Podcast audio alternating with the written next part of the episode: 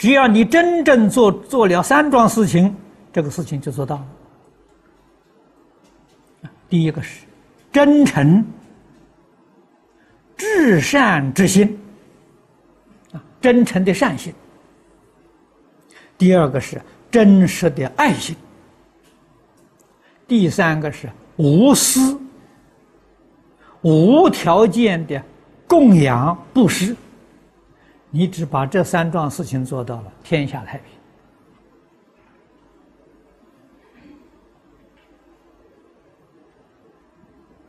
连妖魔鬼怪都活活了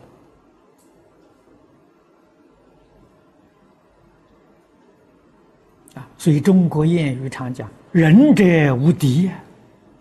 你想想这句话，人是在佛法讲是慈悲，大慈悲的人。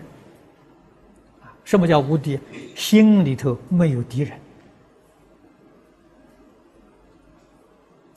啊。这个意思是大慈悲的人。能够融合不同的族群，能够融合一切众生。